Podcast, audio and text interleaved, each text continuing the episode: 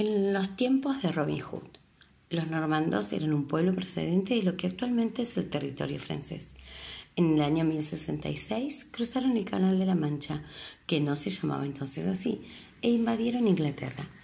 La tierra de los sajones, un siglo después, Enrique II, de origen normando, llegó a ser rey de Inglaterra, a pesar de la resistencia constante de los sajones.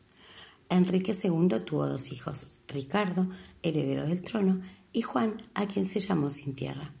Al morir Enrique en 1189, su hijo Ricardo fue coronado rey y trató de asegurar leyes igualmente justas para normandos y sajones.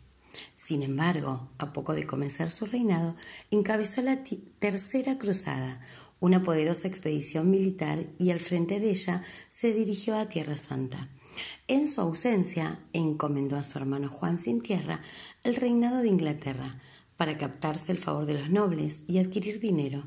Juan no vaciló en perseguir a los sajones, enfrentar a los normandos que manifestaban su fidelidad al rey Ricardo y en exigir el pago de grandes impuestos a los campesinos desamparados. Robin Hood no pudo permanecer indiferente ante estas crueles injusticias.